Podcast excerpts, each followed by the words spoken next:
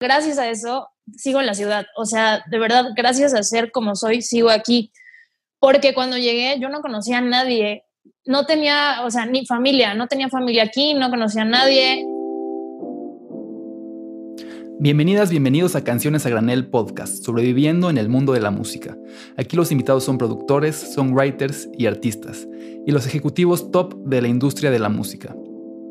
Para que no te agarren desprevenido y puedas aprender todo lo que a mí me hubiera gustado saber antes de haber empezado. Pero también lo que debes saber si ya empezaste.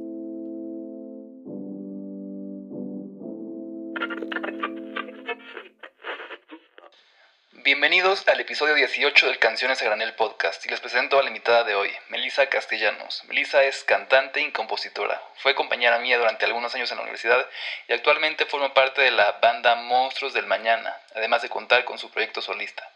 En este episodio nos platica cómo fue salir de su ciudad natal, Mante, Tamaulipas, para perseguir su sueño en la música y el shock que fue llegar a una ciudad tan grande como la CDMX. Además nos cuenta cómo fue el proceso detrás de la creación de su más reciente EP, Granar, y el concepto que hay detrás de todas las canciones. Su EP, por cierto, está ya disponible en todas las plataformas digitales para que lo escuchen. Y también les recuerdo que ya pueden escuchar mi nueva canción, Criatura del Himalaya, y disfrutar el videoclip en YouTube. Espero que disfruten este episodio. Te quería preguntar, lo, primero que te quería preguntar era, ¿qué onda con el norte? O sea, ¿qué onda con, con el norte? Este, pues así que con el norte del país, ¿qué, qué, qué, qué es lo mágico que hay ahí? ¿Qué es lo mágico que hay en, en, en, Tamaulipas, en Mante? Que no hay smog. no, pues, o sea, el Mante sí es el norte porque está en Tamaulipas, Tamaulipas está en el norte del país, pero Mante está en el sur de Tamaulipas, entonces en realidad yo soy del noreste.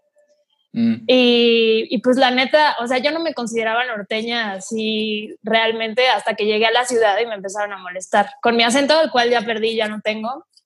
Pero sí, ajá, me molestaron mucho con el acento y así. Entonces fue como, ah, ok, yo soy norteña. y, y, pues ya, o sea, Mante está casi pegado a Veracruz, está bajito así, abajito en Tamaulipas. Y pues no, no sé qué tiene la gente del, del norte. Creo que no sé, mucha gente de la ciudad eh, de la que soy como que solo tienen como ganas de perseguir sus sueños. Entonces, eso. Como tú. Así es. y te quería preguntar por qué, o sea, porque te, yo te conocí ahí en la, en la, en la academia, en la escuela. ¿Por qué decidiste irte de, de Tamaulipas y, y venir hacia, hacia la Ciudad de México a estudiar música? Pues fue muy raro todo, siento. O sea, siempre supe que quería estudiar música, pero como que no lo había reafirmado. O sea, no era como un sí voy a estudiar música porque pues realmente no conocía a nadie que se dedicara a eso ni que viviera de eso. Mm. O sea, mis papás cantan y mi papá cantó un tiempo y así, pero realmente no fue como una profesión, realmente. Entonces yo no estuve cerca de nadie que yo dijera como así ah, se puede y sí puedo.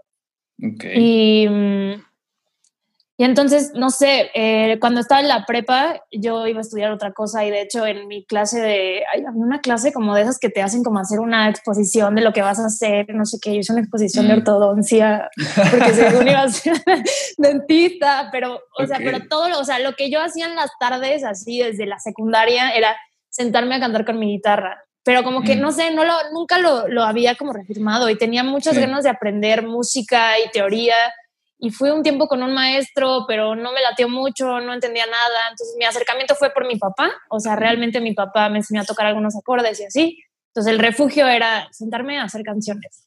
Y entonces cuando fue esta feria en la prepa, este, me acuerdo que mi maestra me dijo, Melissa, pero, o sea, ¿cómo que vas a hacer una exposición de dentista? O sea, tú quieres ser cantante. Y yo, pues sí, pero eso es mi sueño, o sea, eso nunca va a pasar. Sí. Y entonces me dijo, me dijo, ¿por qué no montamos un escenario y te pones con la guitarra y cantas y quién sabe qué, no? Y yo como, no, hasta me reí, o sea, fue como, güey, no, qué absurdo, o sea, pero era por eso, era porque no estaba cerca de nadie que lo hiciera, no te, o sea, realmente como profesión. Sí. Y un amigo me dijo que había una escuela aquí en la ciudad y la busqué y de repente fue como, ah, pues creo que quiero entrar a esta escuela. y ah. entré, primero, o sea, primero estuve en Fermata. En realidad fui a Fermata un, menos de un semestre. No me gustó mucho, la verdad. No, no me sentía muy identificada. Siento que yo todavía estaba muy como pues muy como una niña de una ciudad pequeña y estaba muy espantada todo, la ciudad me daba miedo. Todos me parecían muy rockeros además, ¿no? Como, sí, bueno, además enfermata, ¿no? Todos son como metaleros.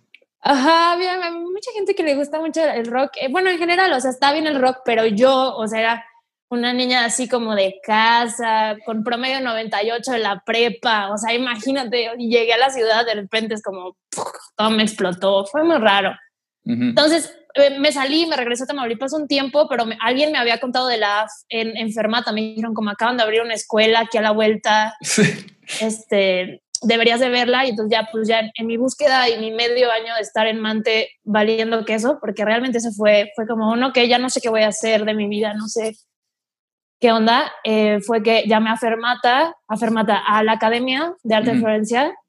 Y y hablé con el administrador y le dije como, convence a mi papá de que, de que, de que me deje volver a la ciudad y que, y que pueda entrar a la escuela, ¿no? Y entonces le llamaron a mi papá a la casa y nada más escuchaba que mi papá decía que sí, que sí, quién sabe qué. Y ya, lo convencieron y me vine a la ciudad. ha sido un largo camino, ha sido un largo camino, me vine sola. Sí. Y, y cómo, o sea, sí te entiendo que te sentías como abrumada tal vez por eh, venir de, de, Mante hasta la Ciudad de, México y pues, sí es como una ciudad sota eh, y es enorme y es un tráfico y es el ruido y es la gente. Y, a mí también me pasó cuando yo estuve antes de estar en la, en la Academia de Florencia, estuve en, Chicago estudiando un año en, otra universidad. Me pasó algo similar a, a, lo que te pasó a ti, pero como con la cultura estadounidense estuvo raro. Ajá, exactamente. Sí. ¿Y cómo fue que dijiste, pues, a la fregada eso, este, si puedo, o cómo fue que te, o no que te adaptaste, o cómo, cómo, cómo fue que me acabaste pues, aquí? Mm, me acuerdo que, o sea, antes de todo el proceso, antes de, antes de Fermata y esas cosas, mi papá, mi papá se me, sí, mi papá siempre supo lo que yo quería, pero como, no sé, o sea, no sé, me acuerdo que se me acercó y mm. me dijo, tú no quieres ser dentista, o sea, ¿qué, te pasa, no? Ajá, tú no quieres ser dentista, tú, tú quieres, este, tú quieres estudiar música. Sí. Acéptalo, acéptalo. Entonces fue como, pues sí, sí quiero estudiar música, pero te digo, es que me parecía tan irreal, o sea, ese es el problema. Si no tienes a gente cerca que, que lo hace o que te dice, güey, sí se puede, ¿cómo, o sea, cómo, cómo lo aceptas? O sea, como yo, mi realidad era otra, distinta, o sea, muy, muy diferente. Entonces sí, pues sí, fue mi papá. Pero qué buena onda, ¿no? De tu papá que, que te, o sea, que te hizo ver eso, ¿no? Porque luego hay otros que, por ejemplo, yo tenía un amigo en la prepa que quería estudiar también música, composición, y era bastante bueno, tocaba el piano bastante bien, pero su papá dijo, no, tú estudias arquitectura. Y entonces, pues se fregó y tuvo que estudiar arquitectura. a ver si no ves Luciano y me dice algo, pero sí, o sea, a veces... No, Luciano. y, y, es muy bueno ahorita en, en lo que hace, o sea, este, hace unos dibujos impresionantes y más planos y demás, pero sí, o sea, siento que el hecho de que tu papá te haya dicho eso, pues sí está, está muy bonito y está muy yo, si fuera tú, supongo que lo agradeces mucho, ¿no? Que te haya dicho eso y que te haya apoyado. Sí, sí, obviamente. Pues es que mi papá en realidad también quería hacer eso, ¿no? No, no lo, sí estudió un tiempo, pero no lo logró al 100, ¿no? Es comerciante y vive allá, en, vive en Mante. Este, pero pues sí somos un reflejo el uno del otro. O sea, mi papá y yo somos muy parecidos, entonces yo creo que me vio y se vio y me dijo lo que él hubiera querido que le dijeran, ¿no? Que también no debe ser fácil que tu hijo te diga, quiero estudiar música, y mucho menos si naciste y creciste en una ciudad como Mante. Supongo que va a ser como, ok, mi mamá fue la que sí fue como, ¿cómo? ¿Cómo? Pero después, ahorita yo siento que mi mamá es la más emocionada, así ya, está muy emocionada, todos están muy emocionados. ¿Y, y, y cómo fue que te empezaste como a o sea, supongo que fue en la escuela, ¿no? Que empezaste a moverte con, con la gente que estaba ahí, empezaste a tocar con, con los monstruos y demás, este, o, conociste a gente afuera de la escuela también, o, cómo fue que empezaste como a tener ese circulito de gente que también se dedicaba a lo que ahora es? Pues algo, algo tengo yo, no, ese algo es, soy muy parlanchina y muy amiguera, o sea, y muy curiosa, o sea, como que veo a alguien nuevo y quiero saber todo de esa persona y platico mucho y soy, soy una chismosa y soy así. Pero gracias a eso sigo en la ciudad. O sea, de verdad, gracias a ser como soy, sigo aquí. Porque cuando llegué yo no conocía a nadie. No tenía, o sea, ni familia, no tenía familia aquí, no conocía a nadie. O sea, prácticamente enfermata hice muy buenos amigos también. Así, se eso es lo que más agradezco. Así me quedé con mis dos mejores amigos, Dania y Leo, que tampoco terminaron ahí. Tomaron unos caminos un poquito diferentes. Dania y Leo. Y, y, en la Academia de Arte de Florencia hice así, pues los mejores amigos también. Ahí se, como que se empezó, empecé a armar yo una red de, de personas, pero no, no decirlo como, o sea, como no sé, este, mis contactos o así, porque en realidad son mis amigos. Y, y es, es algo muy bonito que me di cuenta este año. Como, güey, todo lo que he hecho, todo lo que ha pasado ha sido gracias a los amigos que, que hice y que estoy haciendo aquí en la ciudad. Y cómo, o sea, cómo me adoptaron y me recibieron y me han ayudado, está, está muy cabrón. Entonces, pues sí, los monstruos los conocí en la escuela em, y eso estuvo, estuvo bien padre. Ahí siento que hemos crecido juntos y seguimos creciendo y seguimos haciendo cosas, ya, ya salimos todos. Y, pues sí, una cosa te lleva a otra y una cosa te lleva a otra y así, puras cosas bonitas y buenas. Y, en la, cuando estabas en la escuela no era como, no sé, a veces desesperante que tenías tantas cosas que hacer y a veces no podías cumplir con todas y, no sé, te frustrabas o... Sí, obvio, la escuela ha sido la cosa más rara de mi vida, o sea, yo no sabía casi nada cuando entré a la AF y me daban unos dolores de cabeza todas las tardes, porque además prácticamente fue, fui como de las primeras generaciones y había, me acuerdo que hubo un momento en el que tuve 17 materias. Sí. O sea, 17 materias, o sea, ¿qué? Horrible. Y yo me quería tragar el mundo, o sea, yo quería así, quería aprender todo, quería saber todo, este, pero no, no como de competencia, sino que yo veía a mis, mis amigos y todos sabían, o sea, la mayoría había hecho prepa de arte o prepa aquí en la ciudad, ¿no? Mi prepa fue en Mante, es, es muy diferente. Y fue una preparatoria general, ¿no? Entonces yo decía, no manches, o sea, no sé nada, no sé nada, no sé nada, no sé nada. Entonces me esforzaba bastante y así, todos los primeros semestres, dolor de cabeza todas las tardes, horrible. Pero siento que a la mitad encontré un equilibrio fue como, ok, ya, no, no llegué al nivel de nadie ni nada, pero ya solo me puse flojita, fue como, ok, ya, lo que sea. Sí. Y ya, sí sufrí bastante, la verdad, porque además, aparte de que iba a la escuela y estaba en la banda, eh, pues era, o sea, soy foránea en la ciudad, entonces yo tenía que hacerme todas mis cosas y, y así. Eso estuvo muy canijo, pero sobreviví. Qué bueno. Y, y, ahorita que decías de la, de la prepa en Mante, que no es como la de acá, ¿por qué? O sea, ¿cómo es allá la prepa o, qué? Pues es diferente, o sea, es diferente, me refiero al, a, me refiero a hacer una prepa en la Ciudad de México o a hacer una prepa en una ciudad pequeña. A eso me refiero con que es diferente.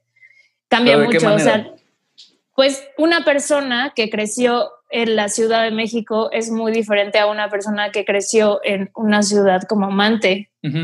a, eso me refiero, es como um, lo mismo que te decía al principio, que es como cómo iba a aceptar yo que quería ser eh, eh, compositora si no tenía a mi alrededor nadie que se dedicara a eso realmente. Entonces, en la prepa, pues, ¿qué ves tú? ¿Quiénes son tus maestros y qué tipo de vida tienen? Es, es mm, muy diferente. A eso me refiero. Como yo estoy acá y tengo mis amigos que sus papás, algunos son productores o son actores o también son músicos o son pintores, artistas plásticos y así. Y mm. allá es como, güey, mi papá es, es comerciante. ¿No? Mi familia es comerciante, mi abuelo fue comerciante también, entonces es como, a eso me refiero con otro tipo, son otras realidades. Ok. Mm, ya, ya entendí. Y, ahora te quería preguntar también sobre, pues sobre tu EP nuevo. Este, ¿cómo es? ¿Tiene una narrativa? Y, si tiene una narrativa, ¿cuál es esa narrativa? Pues sí, es em, Granar es mi EP que acabo de lanzar completo. Es conceptual, hay un personaje principal que es una niña que nació de la caña, que es caña, esta imagen de la niña que está ahí naciendo de una florecita. Em, justo, justo todo parte de ahí, ¿no? Cuando em, mis momentos de desesperación en la escuela y de extrañar, porque lo que te pasó a ti en Chicago con la cultura gringa, a mí me pasó con la cultura de la Ciudad de México, porque aunque es el mismo país, es totalmente diferente. Palabras distintas, comida distinta, un chingo de tráfico, un chingo de coches, un chingo de gente, no sé qué, bla, bla, y todavía la explosión así de la escuela de arte, todo eso así como, ok, ok, ok. Y extrañaba muchísimo y me quise regresar un buen de veces. Y dije, es que yo no, yo no soy de la ciudad, yo, soy una, yo no soy una persona de la ciudad, o sea, crecí en otro lado, extraño, bla, bla, bla, bla. Y justo esto mismo de lo que te digo, que soy una curiosa y así, yo me acuerdo que mis amigos, o sea, algunos de mis amigos como, mis abuelos llegaron de acá, mis abuelos llegaron de no sé dónde, no sé qué, y yo dije, ¿y mis abuelos de dónde chingados llegaron? ¿No? ¿Qué onda con mis abuelos? ¿Qué onda con mi historia? ¿Qué onda con Mante? Y también me decían como, oye, ¿y Mante cuántos años tiene? Y yo no, no tenía idea de nada, de nada, de nada. Entonces me empecé a cuestionar todas estas cosas y así. La primera pregunta fue, ¿de dónde son mis abuelos? Y fue como, mi abuela materna era de Nuevo León, perdón, paterna de Nuevo León, el eh, mi abuelo paterno de Veracruz y, lo, y mi abuela materna de San Luis y mi abuelo de Zacatecas. Todos ellos llegaron a Mante. Es hmm. como, ¿por qué no nacieron en Mante? Qué raro, ¿no? ¿Por qué no nacieron en Mante? Y pues sí, no nacieron en Mante porque Mante es una ciudad muy nueva que se estaba apenas desarrollando cuando ellos llegaron. ¿Y por qué se desarrolló Mante? Porque llegó el ingenio de azúcar. O sea, eh, la caña de azúcar llegó a Mante y pusieron un ingenio y esto hizo que se vinieran un buen de familias de la ciudad. Mante empezó a crecer y pues así fue. O sea, mis abuelos, los maternos, sí trabajaron en el ingenio, por ejemplo. Okay. Y, y entonces sí, este personaje principal, la niña que nació de la caña, eh, es por eso, es porque la caña es la materia prima de Mante y pues es como una analogía a ser mantense. Mm. Sí, me, me, gustó mucho Finito Azul, esa me encantó, como todo el arreglo con los, los, los alientos y con los, los, los metales. Este, no sé, me recuerda un poco a una banda inglesa, pero no. Fouls. Ah, sí. No, no los escucho, no los escucho, sí que sé quiénes son, pero Finito Azul es más bien una oda a Anchor Song de Björk. Mm, ok. Eso es. Esa, esa, es la realidad. Y, a la hora de, escribir las, las canciones, o sea, ¿cómo era tu, tu proceso tenías como ya conceptos que querías explorar, tenías muy claro de qué iba a tratar cada canción o una línea determinada, o fuiste como agarrando de esto que me contaste de pues del origen de tus abuelos y así como hilando algo a partir de eso, ¿cómo fue? Ahora que, estoy hablando tanto, me estoy dando cuenta de que todo ha sido muy personal. como, es una mezcla como de, vive, de vivencias. ¿Por qué? Porque justo yo en quinto semestre, en quinto semestre em, empecé a disfrutar la escuela hasta quinto semestre. Y entonces em, dije, güey, voy a hacer todas mis tareas pensando en la primera música que le quiero presentar al mundo. Yo todavía no pensaba en que quería hacer un EP, ni siquiera, o sea, ni conceptual, nada, nada. Entonces, la primera rola que hice fue Finito Azul. Mm. Cuando yo empecé, cuando yo me puse esto en mi cabeza, dije, ya, me la voy a pasar bien, voy a hacer.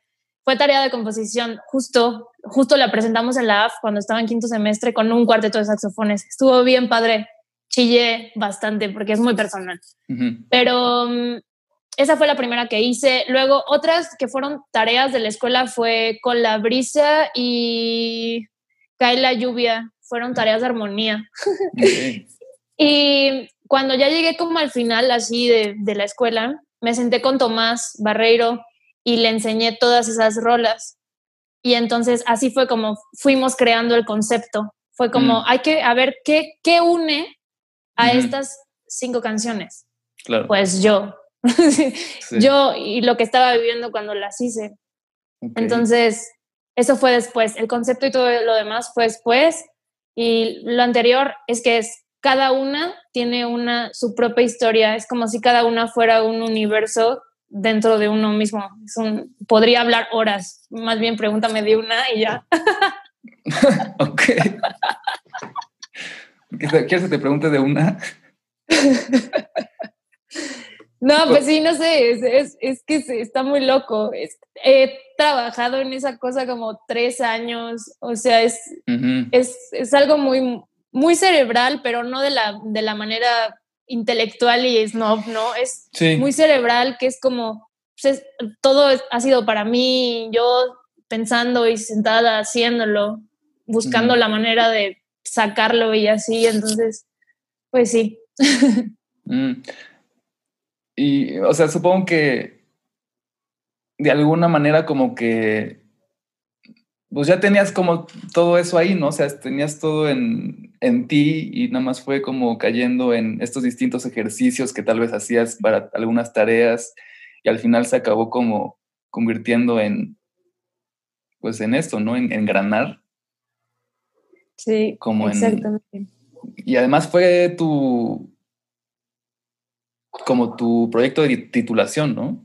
Sí, sí es mi tesis. Ese, ese fue el, mejor pretexto. De hecho, todavía no la presento. Ok. Ya no sé cuándo, creo que va a ser este mes, finales de este mes o el próximo, pero ya sí, ya la voy a presentar ahí en la escuela y que me den mi título. ok. Eh, está padre, ¿no? O sea, que está padre que, que puedas como titularte con algo que supongo que te gusta tanto y que querías como expresar. ¿O qué opinas? Sí, está súper padre y de hecho, o sea, si te pones a pensar en los malos ratos que pasé y todo, pues sí agradezco un montón haber caído ahí en la Academia de Arte Florencia. O sea, sí es como, sí es como mi lugar favorito. Este, pues sí, no sé. y, a, la, hora de producirlas en el estudio, Em, ¿Tenías como ya un arreglo escrito tal cual, nota por nota, de cómo te, hubiera, te gustaba que sonara? ¿O fue como una experimentación también ahí, como, a ver, toca esto aquí, a ver cómo suena o cómo fue? No, no, toda la música, toda, toda la música ya estaba compuesta. O sea, yo, la yo hice eh, las letras, los arreglos y mm. la canté. Y obviamente convoqué a los músicos y todo, y además trabajé con un productor que se llama Juan García. Juan García, eh, yo le, presenté el proyecto, así le dije como, Juan, hice esto y me gustaría que, fueras mi productor. Entonces, Juan también eh, propuso muchas, muchas cosas musicales a, a, lo que ya estaba establecido y también quitó, como que puso y quitó cosas y mezcló mi proyecto. Obviamente estuvo conmigo en todo el proceso de grabación y, y lo mezcló y lo masterizó Nacho. Pero la música ya, ya estaba hecha, eh, porque pues justo me encargué de eso y eh, al momento de grabar, pues los músicos sabían qué era lo que tenían que grabar, entonces los echábamos a grabar y, y ya no. Sí fue algo muy como muy, muy planeado. No hubo experimentación, realmente no. Ok, es que sí, ok, qué padre. Pensé que sí porque hay partes en las que pareciera, ¿no? Pero está muy chido que lo hayas escrito todo así, es también un poco impresionante. o sea, ¿cuándo te, o sea, te tardaste dijiste que tres años, pero en, en, los arreglos y así, ¿cómo fue este, escribirlos? ¿Te tardaste también tres años o, o fueron posteriores a componer la letra o cómo fue? Es que te digo que como que cada una de las canciones tiene su mundo. O sea, por ejemplo, te puedo hablar de Canto a la Caña, que es la que tiene como una introducción cardenche y así. Canto a la Caña fue mi última tarea de composición, fue de Sebastián Domínguez, mi tarea de Sebastián Domínguez. Y yo, eh, pues no, no, sé, tenía muchas inquietudes sobre mm, la música mexicana y así. Y y entonces toda, primero la hice eh, yo solita con mi ukelele. Yo quería que fuera una jarana, pero todavía no tenía una jarana, ¿no? Mm. toda la hice con el ukelele pensando en que quería hacer una melodía que sonara mexicana, que sonara mexicana. Entonces la armé toda, letra y la letra y la armonía, eh, hasta antes del cinco octavos. No sé si ya la escuchaste, pero tiene tres partes. Tiene una introducción en cardenche, luego hay algo que suena como son jarocho, ¿sabe qué? Y mm. al final hay un cinco octavos. Todavía compuesto todo hasta el cinco octavos y cuando llegó, pues se presentó esta tarea, es como van a componer para todos los, este, para todas las familias. Entonces yo dije, ah, desde pues, aquí soy, o sea, ya, aquí voy a poner canto a la caña. Y entonces ya em, había estado escuchando mucho Cardenche y dije, esta introducción tiene que estar en Cardenche. Entonces ya le hice la introducción Cardenche, escribí las voces.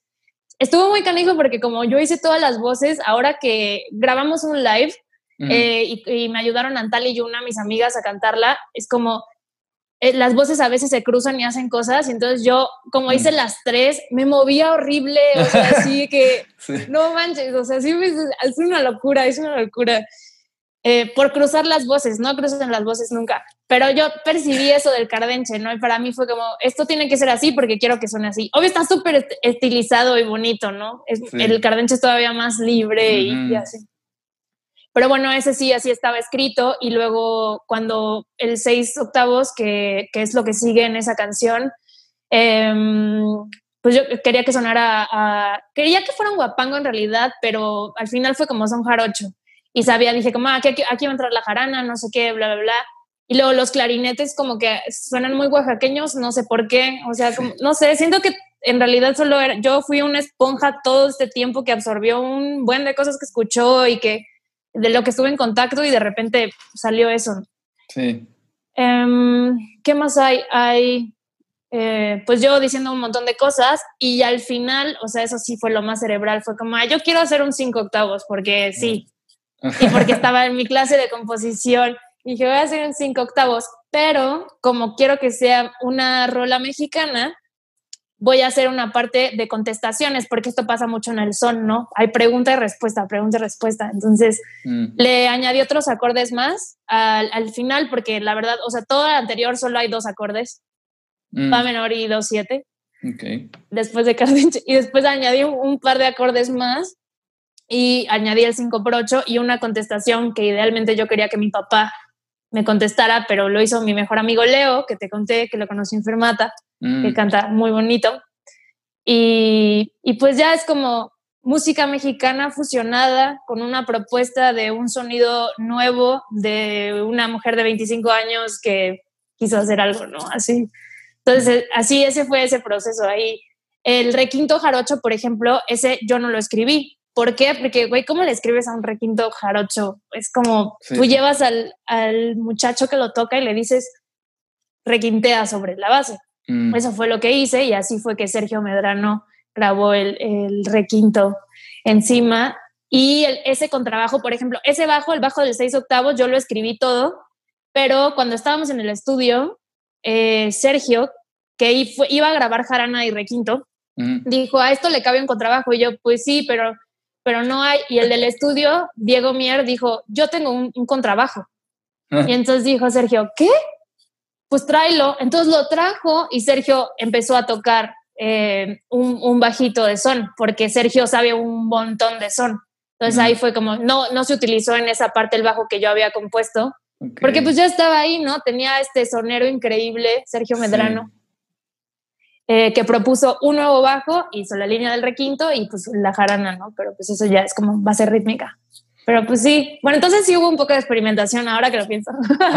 ¿Y te, te, cuesta trabajo ceder? O sea, cuando tienes como ya una idea muy clara, ¿te cuesta trabajo como decir como, ah, ok, sí hay que intentar esto? Si alguien te sugiere algo a la hora de estar produciendo, grabando. Pues sí, no, no realmente, porque es lo que pide la música. Es lo mismo que te digo, es como, ¿cómo le escribes un solo al requinto? Tú, yo, que yo no, no, no, o sea, yo no toco el requinto, es como, si quiero que suene, si yo de verdad sí quería la esencia del son, aunque mi canción no es un son, no lo es, ¿no? Entonces, no, pues sí, si alguien, hay alguien que toque el contrabajo súper cabrón, que me quiere regalar una propuesta, es como, claro que sí, ¿no? Aunque Infinito Azul, eh, tuve ahí mi, unos momentos de, de, no pelea, pero sí como desacuerdo con Juan, porque Juan quería cortar, ves que hay una introducción de, de, de saxofones, quería cortar una parte, no me acuerdo si era la introducción o la parte en medio, que es como minimalismo. La quería cortar y de hecho la cortamos y la puso y yo estaba así como de, uy, no sé, no sé, me costó mucho trabajo eh, decir que no, que no quería que la cortara, porque pues Juan es productor y tiene muchísima más experiencia que yo. Claro. Pero, eh, exactamente, exactamente, exactamente. Y, y, pues ese arreglo, por ejemplo, sí está todo escrito, ¿no? Está todo escrito en partitura.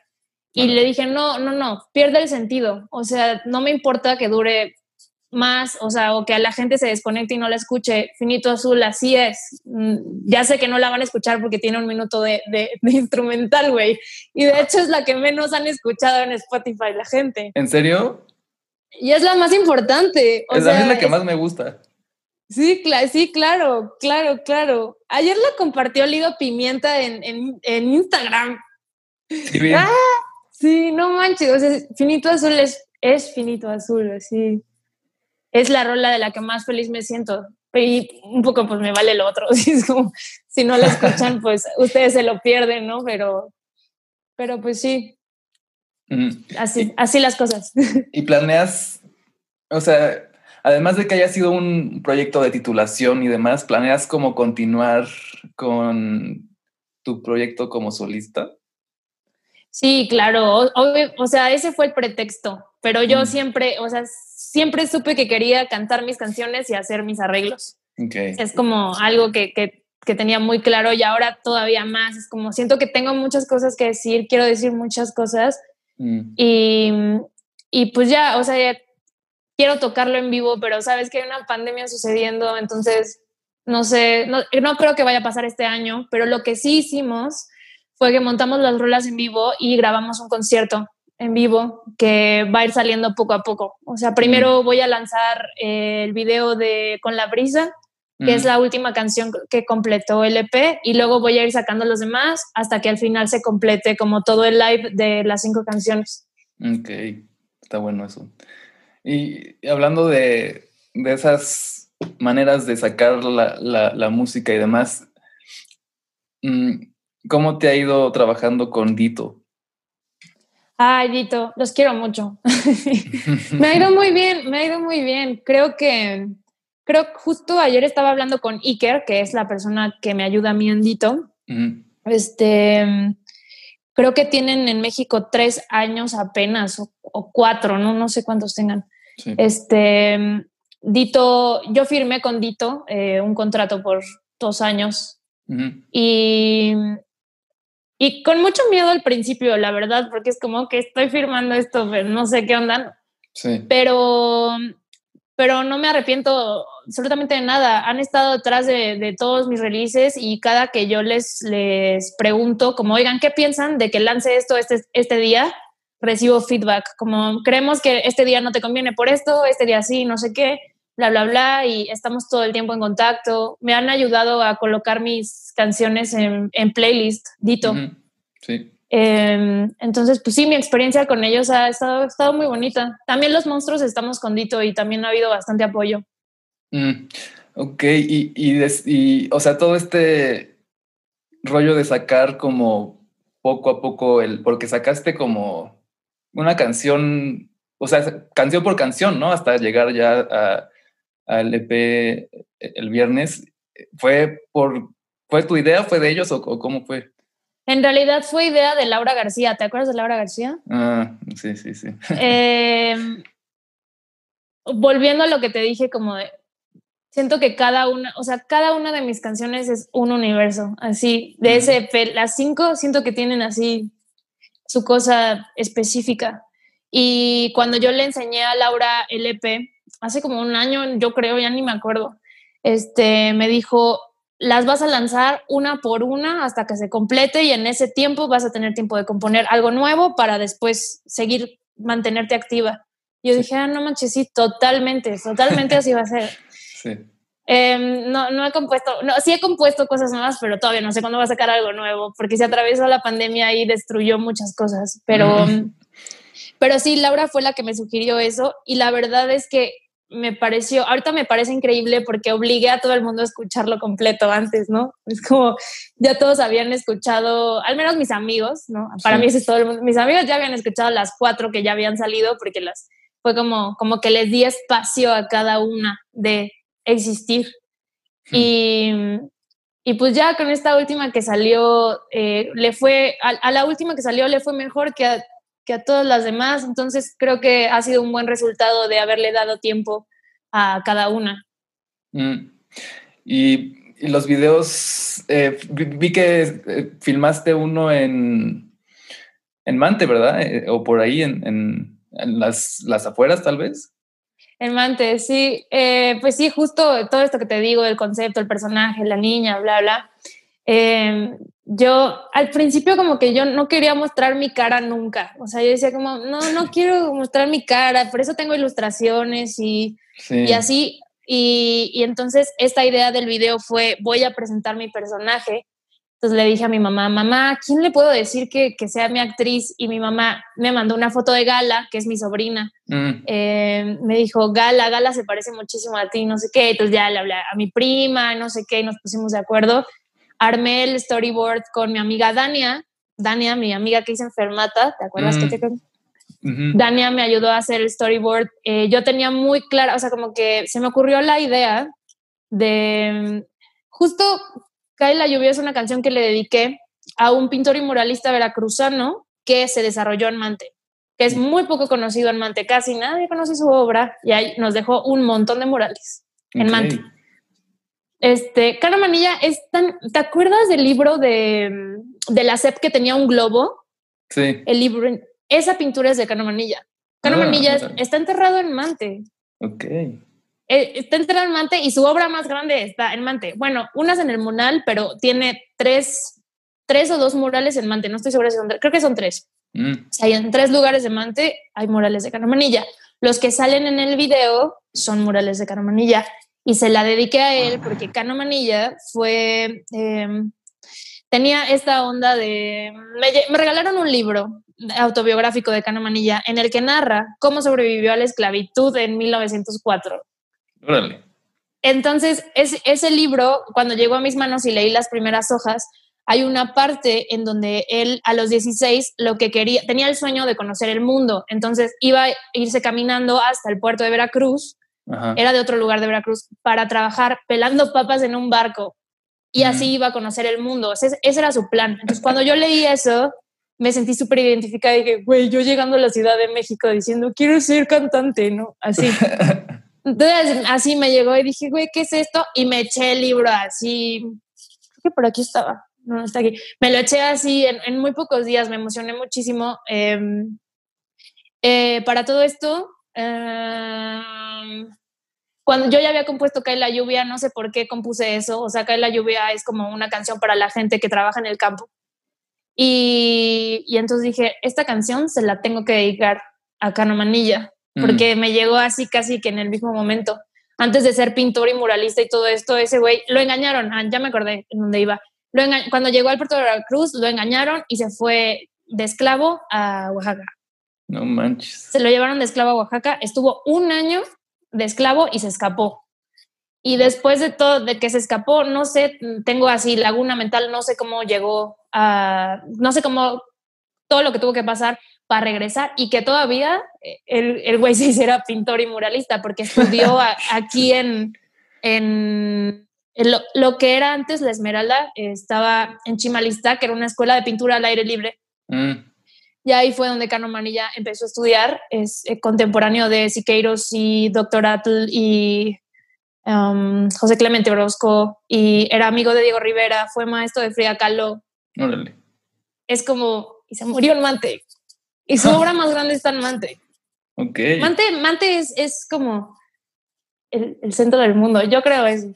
Pero, pero bueno, para, volviendo al video, se me ocurrió la idea, como que parte de las características del personaje de Lepe es como la niña tiene el poder de ser empática, ¿no? Te puede, se puede como empati- empatía desarrollada a nivel que te puedes convertir en otras personas. Y entonces eh, la idea es como empieza el video con Gala viendo los murales de Cano Manilla y transportándose ahí al cañaveral. Y por eso empieza el video ella viéndolos y luego sale el cañaveral en Mante. Mm. Y, y pues ya, o sea, fue, fue una idea mía, hice el, el storyboard con Dania y, y le pedí a unos amigos de Mante que hacen foto, que grabaran eh, algunas tomas, otras las grabó mi hermano con su celular y lo editó mi amigo Chencho, que es el bajista de Los Monstruos, Mm. y él lo editó, hizo la corrección de color y, y así fue que se hizo Cae la lluvia y que está ahí en el YouTube. sí. Sí, está, está muy bonita la. No sé, está muy bonito el video, como las imágenes tan bellas. Muchas gracias. Sí. Oye, ¿y, y por qué no, no te late como. A mí también me. La verdad me ha pasado, o me pasa, no sé si todavía me pasa, como que no quiere salir en, en el video.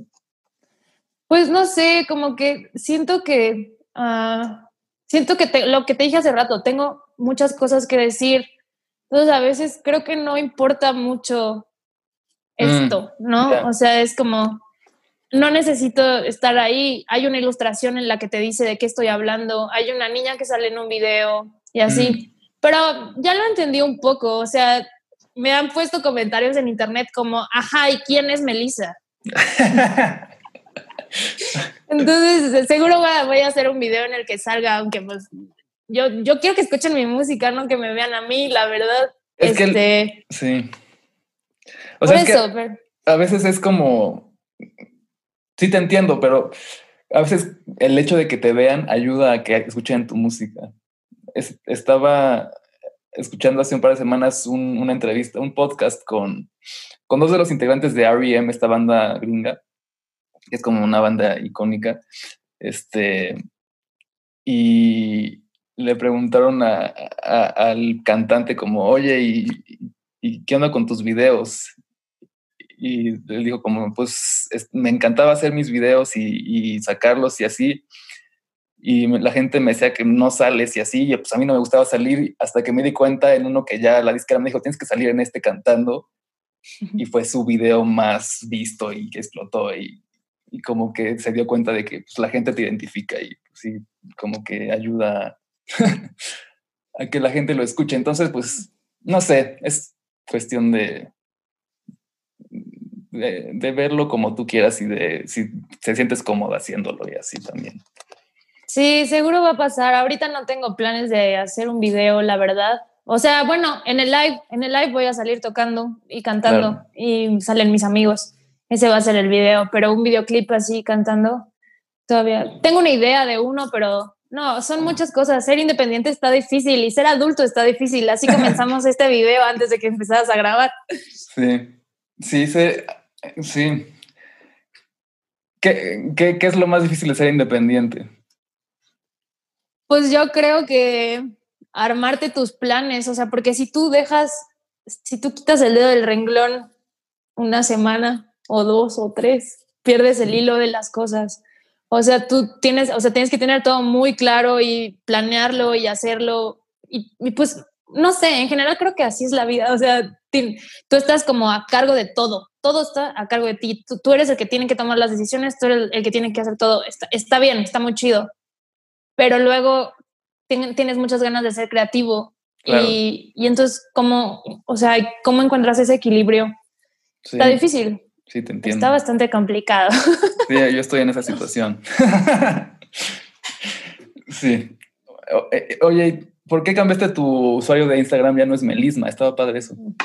Sí, estaba bonito, Melisma. Pues porque mi nombre artístico es mi nombre, Melissa Castellanos. Como que estuve pensando, sí, sí pensé en ser Melisma, pero luego dije como, ay, no, qué flojera que después me vaya a cambiar a mi nombre de verdad. Y pues ya, o sea, busqué, justo registré mi nombre y fue como que ya, soy Melisa Castellanos, pero puedo ser Melisma para los cuates. O sea, ¿registraste tu nombre en el INPI? Eh, no, en el INPI no, en Indautor. Ah, ok. En Indautor. Órale. Mm, ahora, date si pasamos como a las dos secciones de, de preguntas, este, como final, o sea, una sección preguntas a la medida que es como preguntas para ti específicamente y la otra es preguntas finales que son que, las que le pregunto a todo el mundo. Ok. Entonces, la primera de las preguntas a la medida es, me acuerdo que tomabas italiano, ¿no? En la escuela. Este, y también he visto que, que, has cantado cosas en portugués. De esas dos, ¿cuál te late más? Si tuvieras que escoger entre unas dos, italiano y portugués, ¿con cuál te quedaría? Me quedaría con portugués, aunque no sé nada de portugués, pero justo no sé por qué. he estado escuchando mucho, mucho a Caetano Veloso, a, a, Joao Gilberto, mm, y es como música que me hace sentir un montón de cosas. Y he estado escuchando como que mucha, mucha música independiente eh, brasileña. Entonces, eh, no sé, me, me gusta, no sé qué tiene este idioma que como que al momento de cantar todos los cantantes que he escuchado tienen algo en común, seguro es el, es el idioma, o sea, así como el español, los que cantamos en español, los que cantan en portugués. Mm. Sí me hace algo, no sé, no sé nada de portugués realmente, pero me hace algo. Me gusta mucho, me gusta mucho más que el italiano, definitivamente. ok. Um, este está como muy blanco y negro, es como norte o sur. Norte. Ok. sur del norte. Esa es la mejor, sur del norte. Sur, del norte. bueno, um, la otra es... Uh, ya se me olvidó cuál era. Lo siento. Um, ah, ya me acordé. Es, um, no sé si te latan estas artistas, pero entre Carla Morrison y Mon Laferte, ¿cuál te late más? Me gustan las dos, pero creo que me gusta más Mon Laferte. Ok. ¿Jarana o eh, arpa? Oh, qué complicado. Las dos. ok. O sea, jarana porque la puedo tocar, el arpa no la puedo tocar, pero las dos están bien chidas. Mm, sí. Bueno, ahora vamos a las que, preguntas finales que le pregunto a todo mundo. Si pudieras viajar una época en el pasado, ¿a qué época viajarías y, y, a dónde te gustaría ir? Una época, puede ser de mi, o sea, de mi vida una época, o sea, en el, en el tiempo, o sea, en, épocas históricas o como le quieras llamar. O también puede ser tu vida si quieres regresar como a cuando tenías dos años, está chido. Sí, yo creo que regresaría a mi infancia y me gustaría ir a Amante, porque fue lo máximo, fue lo máximo. Ahí volvería. ¿Qué, ¿Qué hubieras estudiado? Bueno, creo que esto ya lo sabemos, pero ¿qué hubieras estudiado si no hubieras estudiado este, música? Dentista. Sí. Pues eso era lo que iba a estudiar, pero, es, pero o sea, de querer realmente ninguna otra cosa. Pero, Música ya. Y el, o sea, y cuando decías que querías ser dentista, sí te latía como, así como la endodoncia, o no sé cómo se diga, o nada más era como pues un algo que se te ocurrió. No, lo que me latía, lo que me latía de, ser dentista era que podía ser dueño de tu horario, no como ah. yo decir como, yo decir como, este, sí, voy a tener este, pacientes de tal a tal hora y luego ya tengo la tarde libre para hacer lo que yo quiera. Eso, eso era lo que me gustaba. ¿Puedes creerlo? Qué locura, es como pensar todo, todo no, qué, no, qué mal. sí. sí, está, pues eras morra, ¿no? Sí, así es. Este, ¿quién sería un músico, una, este, alguna artista, productora, productor que no hayas conocido y te gustaría conocer? Me gustaría mucho conocer a Marian Rusi. ¿Quién es? Rusi es la productora, le ha hecho arreglos a Natalia Lafourcade, mm. es también productora de Vanessa Zamora. Ella tiene un proyecto solista, no me conoce, no sé si me va a conocer, pero... Y yo realmente tampoco conozco como que al 100 su música, pero no sé por qué sé, sé lo que hace y lo que es, es como, es una mujer eh, que hace arreglos, que tiene un proyecto, que produce otra gente, que canta y tiene su proyecto. Como digo, órale, yo quiero ser como Marian Rusi. Ok, qué chido. No, sabía de ella, está, la voy a buscar. Em, ¿Y con qué artista te gustaría trabajar, eh, colaborar?